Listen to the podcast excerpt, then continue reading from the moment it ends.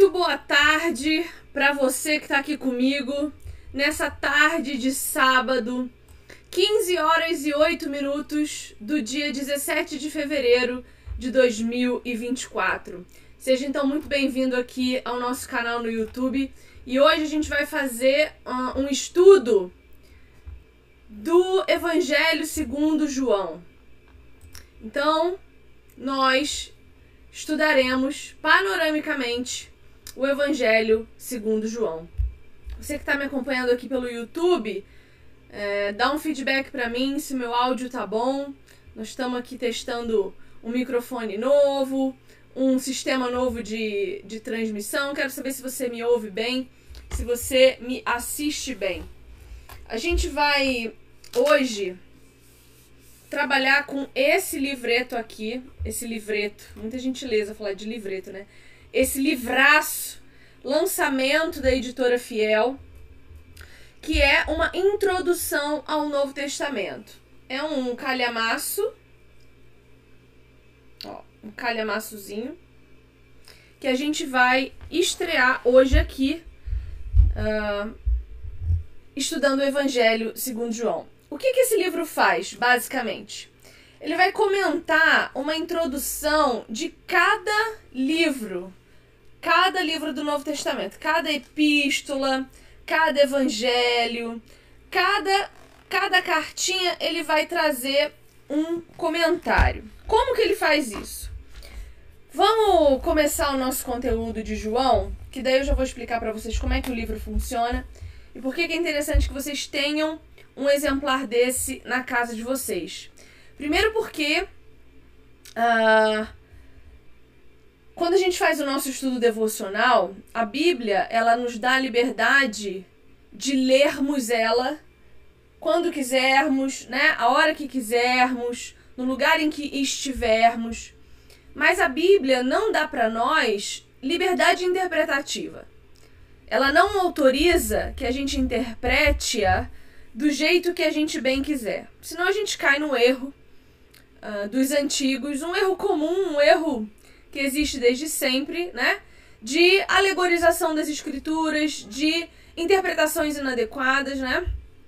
Eu escutei, inclusive ontem, um pastor renomado aqui na nossa nação, infelizmente, é, comentando João 4, falando que a água da vida que Jesus oferece para a mulher samaritana, ah, que no original essa palavra fala de é, sêmen, né? fala de estimulação genital. Então veja, se você é um desavisado sentado na igreja em que há um púlpito nessa deteriorização de qualidade, né? nessa teologia libertina e liberal, você facilmente cai no engodo desses falsos mestres que querem deturpar não só a palavra, mas o próprio Cristo, o próprio Deus, né? Porque um cara que diz que quando Jesus Cristo oferece à mulher samaritana na beira do poço uma fonte de água viva, está falando de relação, é, intercurso sexual, esse homem é no mínimo um pervertido que enxerga as escrituras com o prisma da sua perversão. Ele enxerga as escrituras com o prisma da sua do seu pecado, né? Da sua insalubridade mental. Então a gente não pode estar refém desses caras, a gente não pode estar refém dessas pessoas uh, lendo a Bíblia de qualquer jeito. Em um comentário bíblico como esse, nos ajuda a entender o que os livros da Escritura, o que as cartas, o que os evangelhos querem dizer, para que quando a gente estiver é, lendo a Escritura, a gente tenha como padrão de entendimento justamente aquilo que o comentarista traz para nós de importância, de maior relevância, não é? Bom, Vamos lá. Abra sua Bíblia então no Evangelho segundo João. E a gente vai ver, o livro vai dizer para nós que João escreve a história de Jesus num estilo único, né? Dos sinóticos, uh, o Evangelho de João é o mais diferente de todos. Porque ele vai incluir, inclusive, alguns eventos exclusivos que só João vai falar. Né? Por exemplo, o cego de nascença que aborda Jesus. Por exemplo, a ressurreição de Lázaro, você só vai encontrar no Evangelho segundo João. Uh, João vai fornecer também alguns dos ensinamentos mais amados de Jesus, como por exemplo o discurso do cenáculo. Ele vai destacar, João é o único que destaca a pré-existência de Cristo, quando ele diz em João 1, capítulo 1, no princípio era aquele que é a palavra, ele estava com Deus e era Deus, ele estava com Deus no princípio.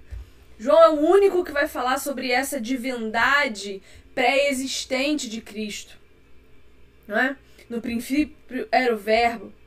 Ele vai apresentar Cristo como o único caminho para a vida eterna. E isso a gente encontra em João capítulo 3. Né?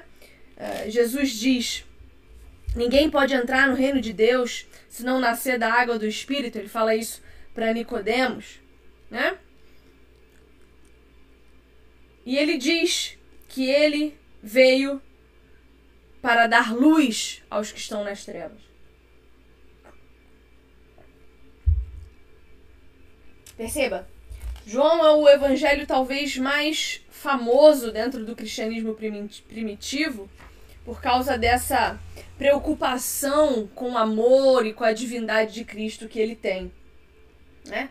Existe até um, um estilo discursivo que João usa que enfatiza a cristologia de Cristo, né? É, é, é, a doutrina da cristologia, né? que ensina a respeito de Cristo. O livro de João, o Evangelho de João, é o mais completo. Ao contrário dos sinóticos, ele está bastante preocupado também com questões teológicas importantes. Né? Então, o que que João faz? O João ele apresenta fatos históricos para falar de questões espirituais.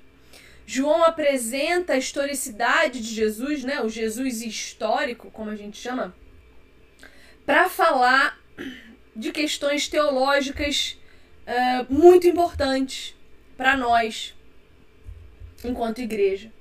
E aí existe essa discussão: será que João ele é um livro com caráter histórico? Muitos defendem a tese de que não, né, de que João não fala é, não tem um caráter histórico, mas ele traz a história de Cristo, ele conta o que Cristo fez, ele conta é, com veracidade as coisas que ele precisa contar. E se a gente separar o caráter histórico do caráter teológico, a gente perde muito. Então você não precisa, você não precisa separar. Né? É quando esses dois é, tipos de apresentação de João são entendidos juntos, né? Histórico e teológico, é, em que a gente tem aí uma relação única, uma relação simbiótica entre eles, é que o Evangelho segundo João pode cumprir a sua função adequada na Igreja de Cristo, que é ensinar sobre Jesus Cristo e sua pessoa e ensinar sobre Jesus Cristo e sua divindade. Então, vamos pensar um pouco a respeito das questões de pano de fundo no Evangelho segundo João. Enquanto os sinóticos registram as vívidas previsões de Jesus Cristo sobre a destruição do templo, João se concentra nas implicações teológicas dessa destruição, a saber que Jesus é a personificação de tudo o que o templo deveria ser. Vamos dar uma olhada em João 1,14.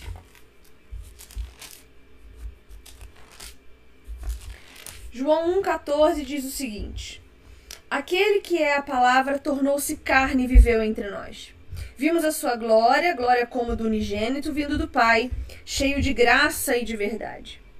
Veja, então, aquele que é a palavra, e eu sempre falo isso e gosto sempre de, de redizer, né? Que Jesus Cristo ser a palavra precisa ser uma coisa bastante compreendida por nós. Por quê? Porque se a gente vê a própria Escritura dizendo para nós o tempo todo que nós devemos conhecer a palavra, né? pregar a palavra, né? A tempo e fora de tempo, prega a palavra, diz Paulo a Timóteo. As escrituras dizem: conheçam a verdade e a verdade vos fará livres. Se eu entendo que Jesus Cristo é a palavra, eu não consigo me desligar das escrituras. E entendo que quanto mais conheço as escrituras, mais sou capaz de conhecer a Cristo e me relacionar com Ele. Quando Deus disse no princípio: haja luz, quem fez haver pelo poder da palavra foi Cristo. Então a palavra, ela é intimamente ligada a Cristo porque o Cristo é a palavra. A palavra que estava no mundo. A palavra por meio do qual o mundo foi feito. E ele diz: Mas o mundo não o reconheceu. Porque o mundo não reconhece o seu Criador, o mundo não reconhece aquele que deu sua vida. Né? Principalmente porque nos últimos tempos nós temos é, desvalorizado a vida, né? A vida humana tem sido absolutamente desvalorizada. É, a gente tem preferido animais, preferido a coisa criada em, em detrimento do Criador. Isso é muito problemático, né? Vamos ver João 2, 18 a 22. Então os judeus lhe perguntaram: Que sinal milagroso o Senhor pode mostrar-nos como prova da sua autoridade para fazer tudo isso?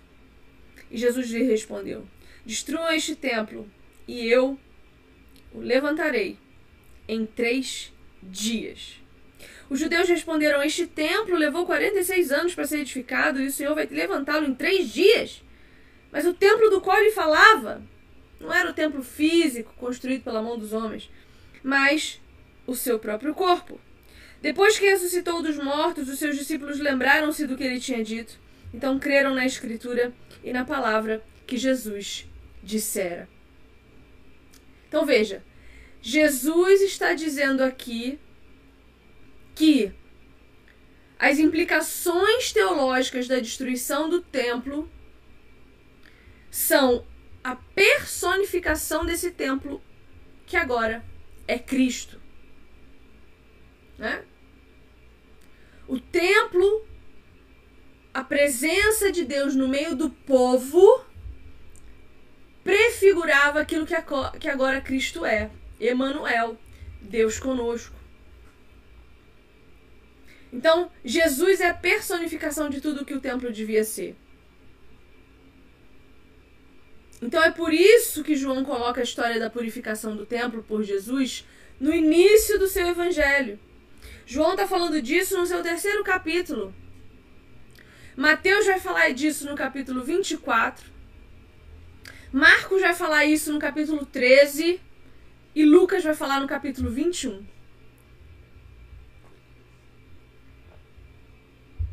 Mas João está sim preocupado com o fato histórico.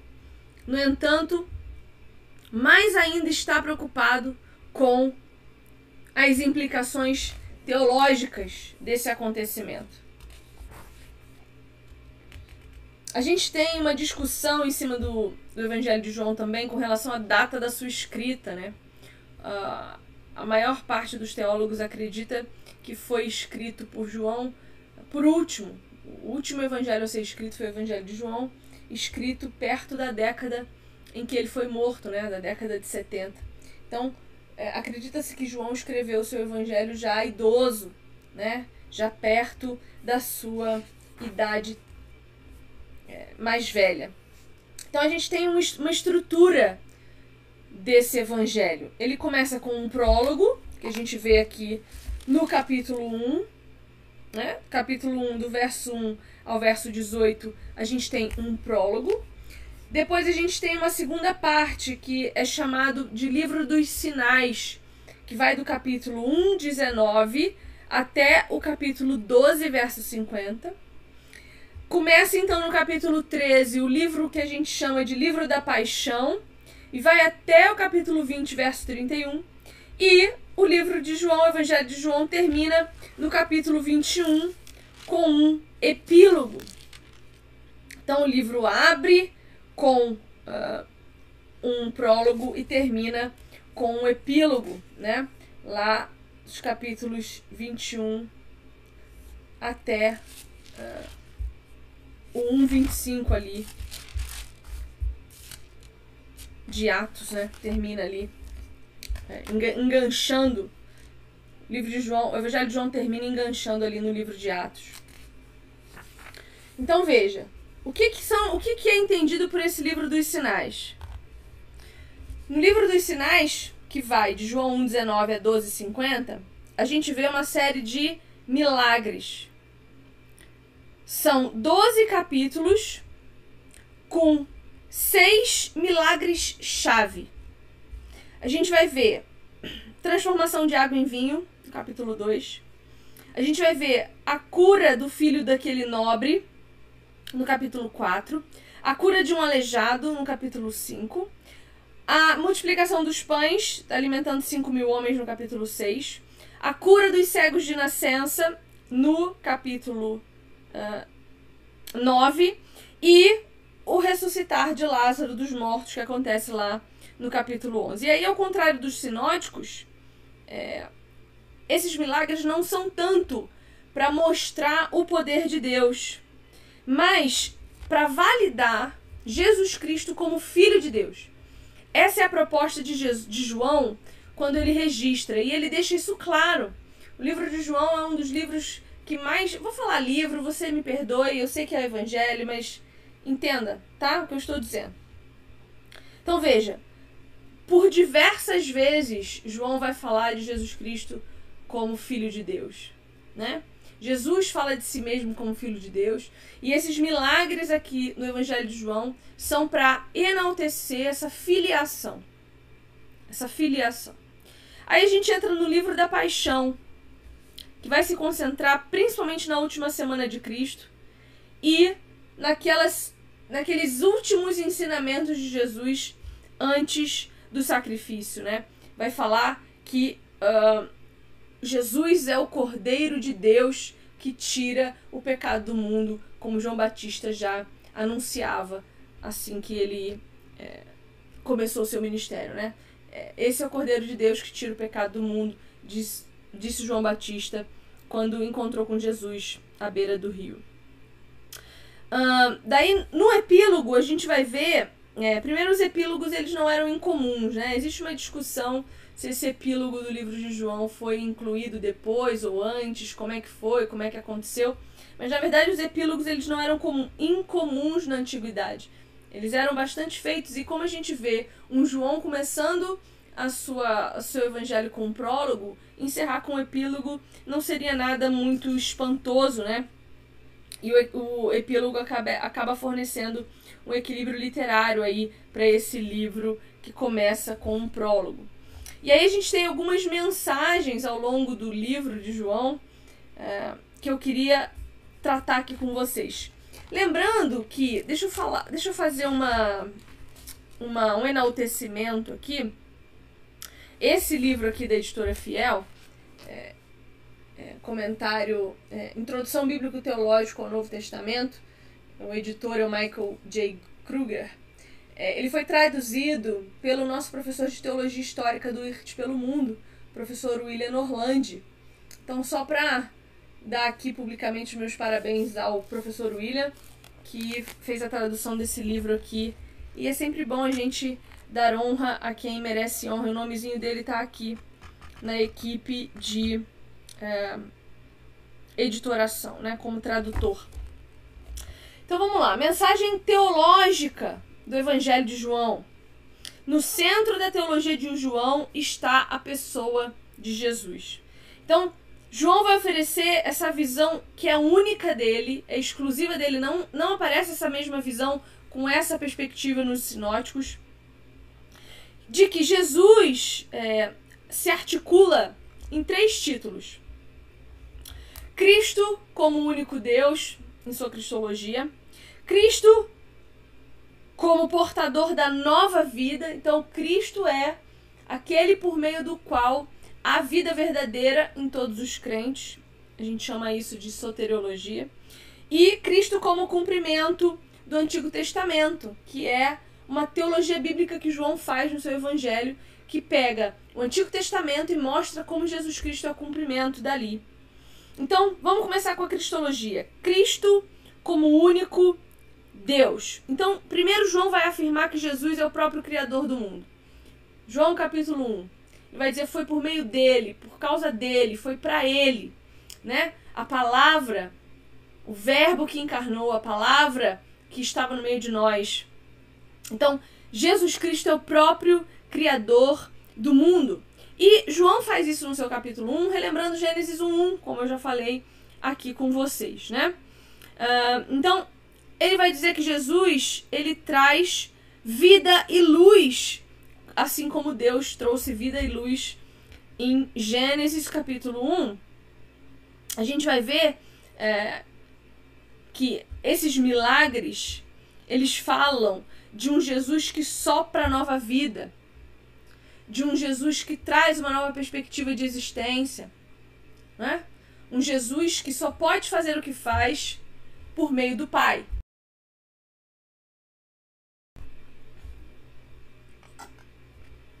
Em segundo lugar, na sua mensagem teológica, João vai consistentemente apresentar Jesus como filho de Deus. Então, Jesus regularmente se, se refere a Deus como pai, o que não era comum, né? Na cultura judaica. Não era comum que uh, os judeus falassem com Deus chamando-o de pai, pelo contrário, né? Era sempre o Senhor um tanto distante. E Jesus é muito referido também em João como filho único. Vamos ver João 1,18. Ninguém jamais viu a Deus, mas o Deus unigênito que está junto do Pai o tornou conhecido. Deus unigênito, primogênito, primeiro filho. Né? Uh, 3,16, né? Um texto conhecido pra caramba de nós. Porque Deus amou tanto o mundo que deu seu Filho unigênito, para que todo que nele crer não pereça, mas tenha vida eterna. E no verso 18, quem nele crer não é condenado, mas quem não crer já está condenado por não crer no nome do Filho unigênito de Deus. Então, primeira coisa então que João faz no seu evangelho é apresentar Jesus como o criador do mundo. A segunda coisa que ele faz é apresentar Jesus como filho de Deus. E a terceira coisa que ele faz é apresentar Jesus junto com o Pai como aquele que envia o Espírito Santo. Então, especialmente dos capítulos 14 a 16, a gente vai ver uh, João falando que quem envia o Espírito Santo é Deus Pai, Deus Filho. Então, há claramente uma relação complexa e de interface mútua entre Pai, Filho e Espírito Santo. É o que a gente chama de doutrina da Trindade. Além disso, o Espírito é identificado com o ministério de Jesus em virtude de que ele é chamado de outro consolador. Alguém que seria como o próprio Jesus. Vamos olhar lá no capítulo 14, verso 16.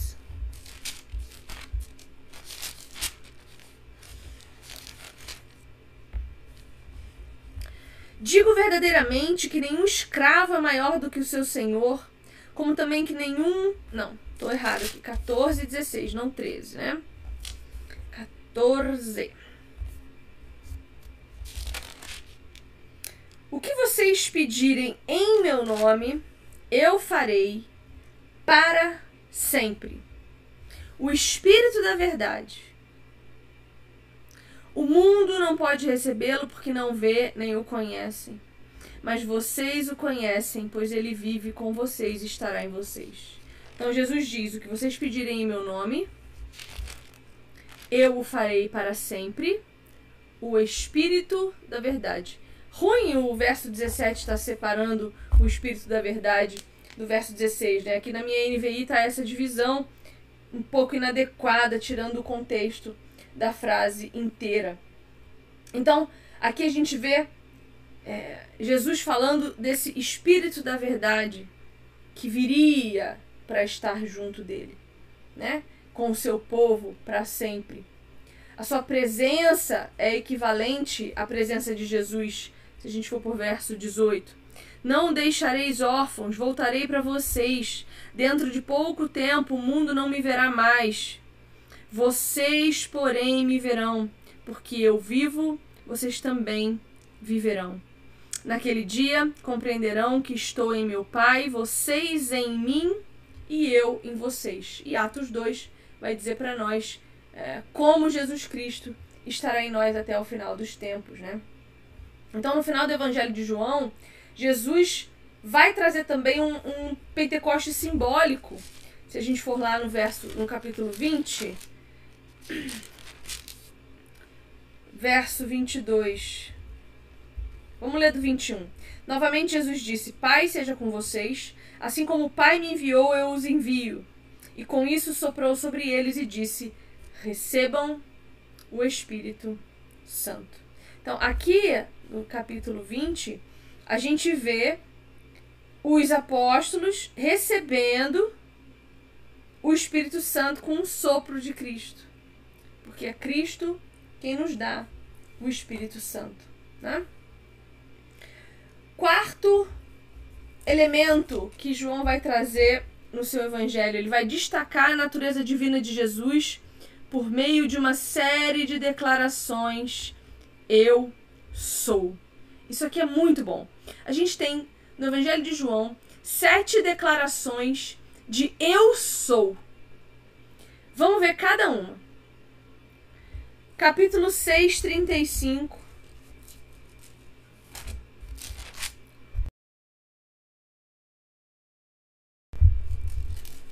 Vocês estão bem aí? Estão me acompanhando?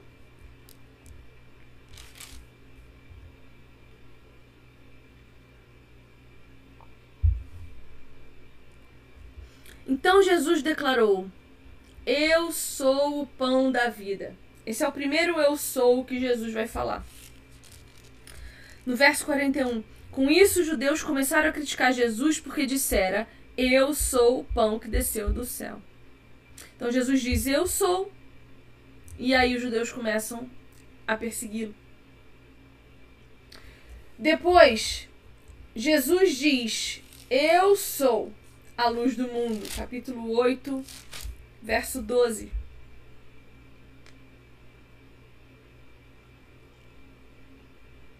Falando novamente ao povo, Jesus disse: Eu sou a luz do mundo. Quem me segue nunca, nunca andará em trevas, mas terá a luz da vida. Capítulo 9, verso 5. Enquanto estou no mundo, sou a luz do mundo. Jesus diz: Eu sou a porta das ovelhas. Capítulo 10, verso 7.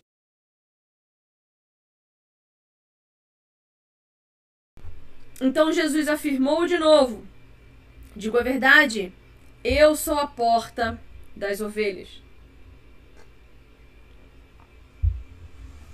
Ele também afirma no verso 11 do capítulo 10: Eu sou o bom pastor o bom pastor dá a sua vida pelas ovelhas. Ele vai dizer no capítulo 11, 25: Eu sou a ressurreição e a vida. Aquele que crê em mim, ainda que morra, viverá. E quem vive e crê em mim, não morrerá eternamente. Você crê nisso? Olha a pergunta que Jesus nos faz. No capítulo 14, verso 6, Jesus diz: Eu sou o caminho, eu sou a verdade. Eu sou a vida. Ninguém vem ao Pai a não ser por mim. Olha que belezinha. E Jesus encerra dizendo, no capítulo 15, verso 1 e verso 5: Eu sou a videira verdadeira e meu pai é o agricultor. Verso 5: Eu sou a videira, vocês são os ramos. Se alguém permanecer em mim e eu nele, esse dará muito fruto, pois sem mim vocês não podem fazer coisa alguma. E aí o número 7, ele é muito simbólico para nós na leitura da escritura, né?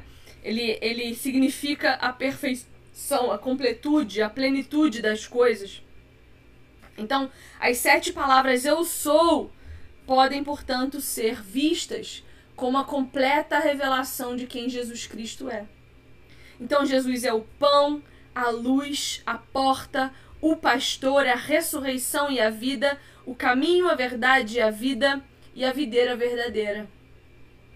Essa é uma revelação plena, completa de quem Jesus Cristo é.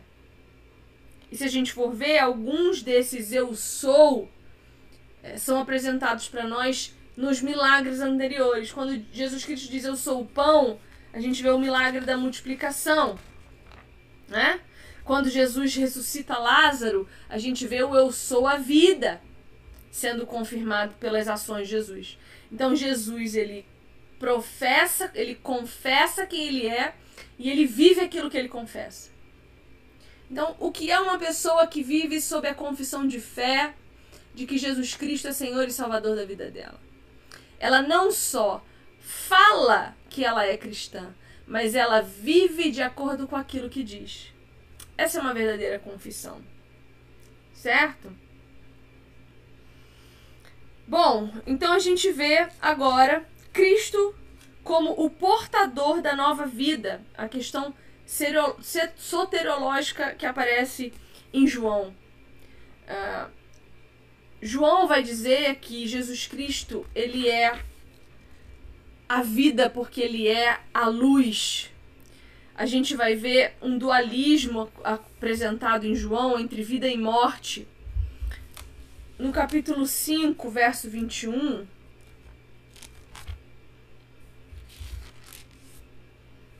Pois da mesma forma que o Pai ressuscita os mortos e lhes dá vida, o Filho também dá a vida a quem ele quer. Então, Jesus Cristo, ele é a fonte da vida. Ele é aquele que vivifica os que creem, que dá vida. Então, para João, a vida eterna é, não é só uma realidade ainda não. A vida eterna é uma realidade já. Porque se Jesus Cristo já habita em mim por meio do seu Espírito Santo, se eu posso confessar minha fé em Cristo e viver por meio de quem Cristo é, logo essa vida eterna, essa vida abundante que Jesus Cristo nos oferece no seu plano redentivo, ela já acontece. Eu já posso experimentar isso por meio de Jesus. Eu já posso experimentar vida abundante, eu já posso experimentar liberdade, eu já posso experimentar uma fé que transforma. Eu já posso. Porque Jesus é a vida verdadeira. Não é? Então, João, em certo sentido, ele substitui o foco no reino de Deus pelo foco na vida eterna para falar dessa questão de que existe uma vida ofertada e uma morte eterna também ofertada, como a pílula azul e vermelha da Matrix, né? Jesus põe diante de nós essas duas pílulas. E por meio do seu Espírito Santo, ele nos conduz a escolher aquela para o qual nós fomos criados e destinados é, entre vida e morte. A gente vê também um contraste joanino no que diz respeito à soteriologia, daquilo que é terreno e daquilo que é celestial. Então, João vai comparar as realidades terrenas com as realidades espirituais e extrair dessas realidades uma mensagem salvífica. Por exemplo, Nicodemos pergunta como é que ele faz para nascer de novo. No capítulo 3. Como que eu faço para nascer de novo? Ele está perguntando sobre uma realidade terrena. E João vai responder: é preciso que você nasça novamente. Não de carne, não pela força do homem, mas de Deus. Então, uma realidade terrena sendo questionada e uma realidade celestial eterna sendo apresentada. A gente vê também a mulher samaritana, que não estava ali contente com a água do poço, e Jesus Cristo diz para ela beber da água da fonte da vida. Né? uma água que não cessa. E isso faz a gente lembrar das dos fornecimentos de água que Deus proveu no, deserto, em Êxodo, por meio de pedras, rochas. E a gente sabe que a própria Escritura chama Cristo de rocha. Isso quer dizer que toda rocha que apareceu no Antigo Testamento como fonte de água era uma, uma, uma, uma simbologia, né? uma, uma presença física, simbólica de Jesus Cristo no meio daquele povo. Por isso o pecado de Moisés batendo na pedra ao invés de falar com ela é tão grave para nós. A gente entende a gravidade quando a gente percebe essa perspectiva, não é? Então, esses contrastes dizem respeito à salvação. E João vai dizer que a soberania de Deus na redenção é primordial. Deus é soberano para salvar quem ele quer. A gente acabou de ler aqui no texto que Jesus dá vida a quem ele quer. A quem ele decide dar. Bom, assim, o Evangelho de João, então, é, entra numa terceira etapa que é a teologia bíblica. Então, nós falamos de cristologia, de soteriologia, e agora vamos falar de teologia bíblica, em que Cristo é o cumprimento do Antigo Testamento.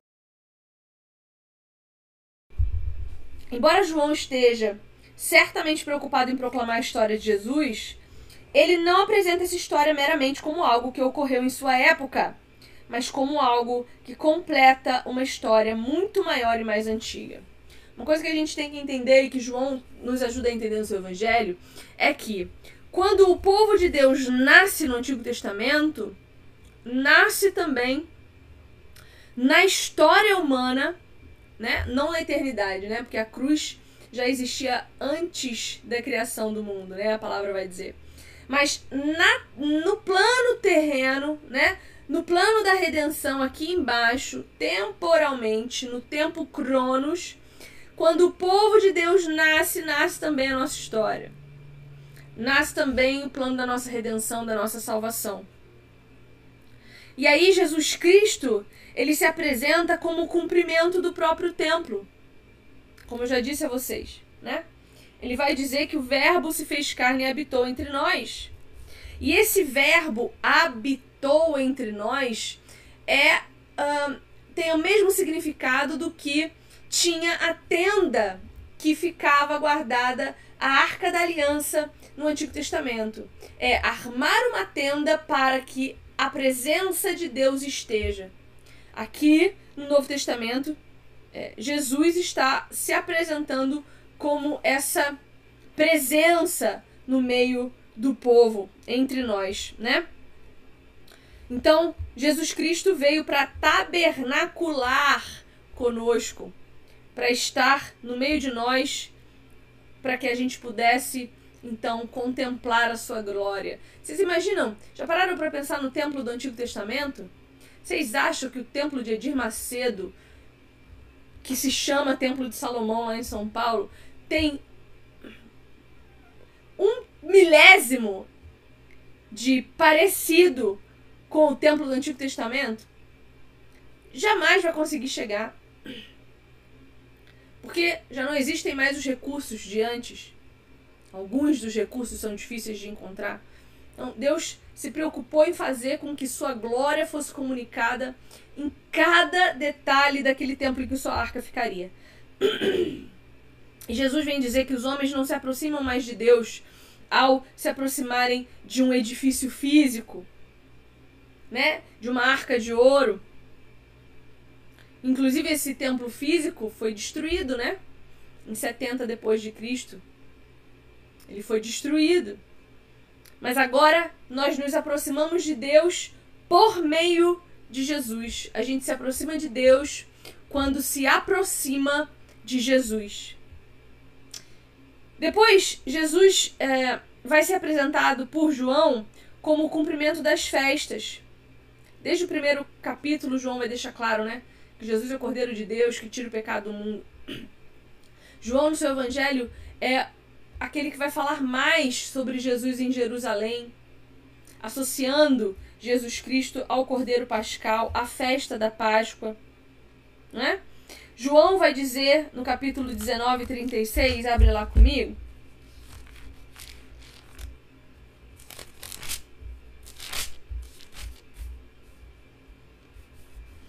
Estas coisas aconteceram para que se cumprisse a Escritura. Nenhum dos seus ossos será quebrado, e como diz a Escritura no outro lugar, olharão para aquele que transpassaram. Então, o que, que João está dizendo aqui? Olha, lá atrás, em Números, abre lá em Números 9, 12. Lá atrás, em Números 9, 12, não tinha divisão de número nem de versículo antigamente, tá? Tô aqui só te situando. Diz assim: Não deixarão sobrar nada até o amanhecer e não quebrarão nenhum osso do cordeiro. Então ele diz: Olha, lá em Números 9, 12 e lá em Salmo 34, 20, está dizendo que nenhum osso do cordeiro seria quebrado. Salmo 34, 20.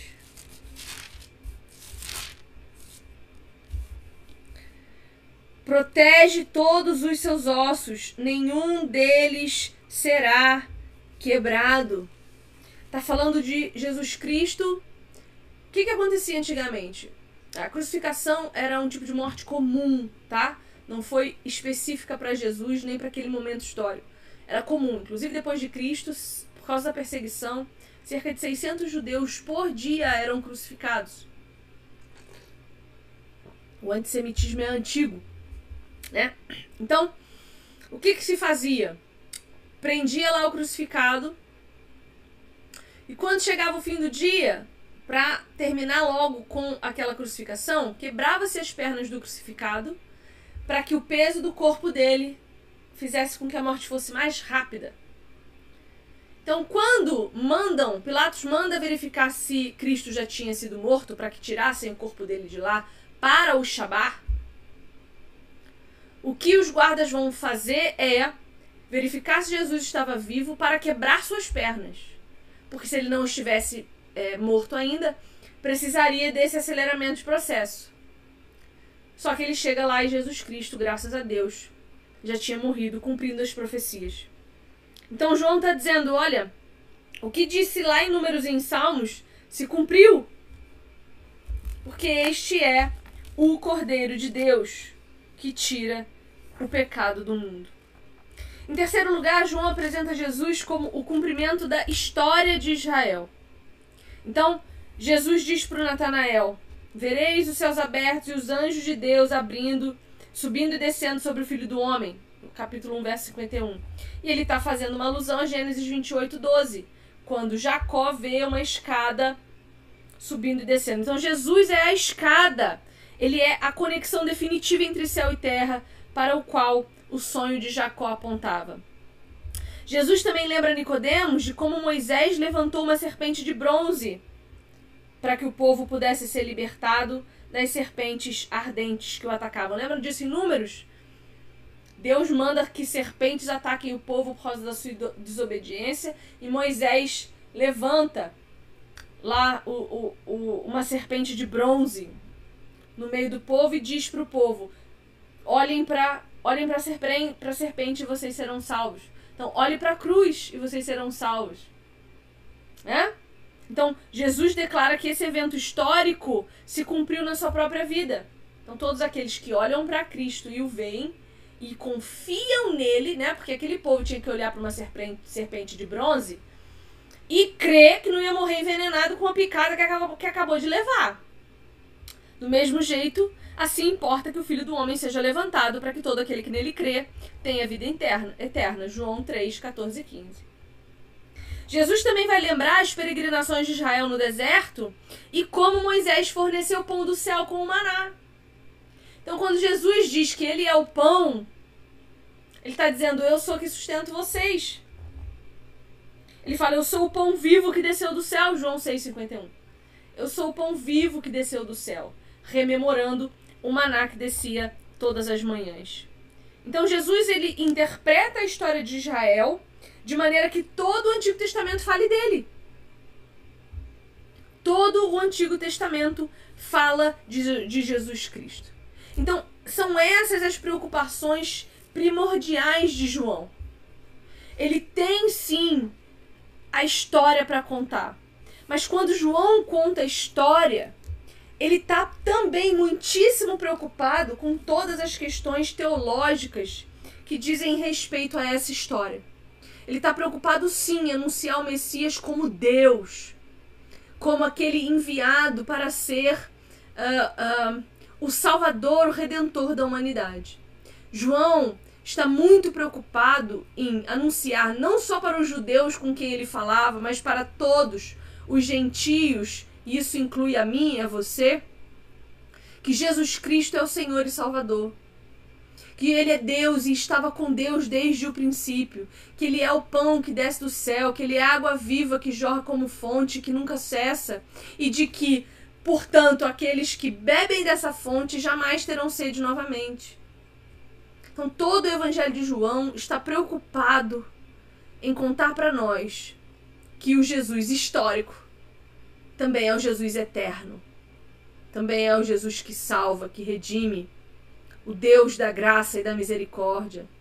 E que todo aquele que crê em Cristo precisa de um encontro pessoal com Ele para não perecer e ter a vida eterna. Porque Deus amou o mundo de tal maneira que entregou seu Filho unigênito para que todo aquele que nele crê não pereça, mas tenha a vida eterna.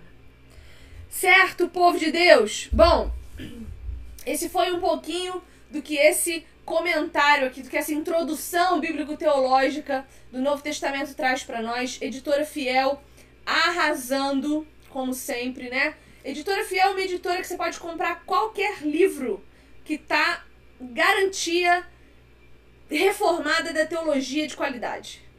Pode comprar Fiel à vontade, que não tem erro. E aqui nós tivemos então o privilégio de estudar um pouquinho sobre isso hoje.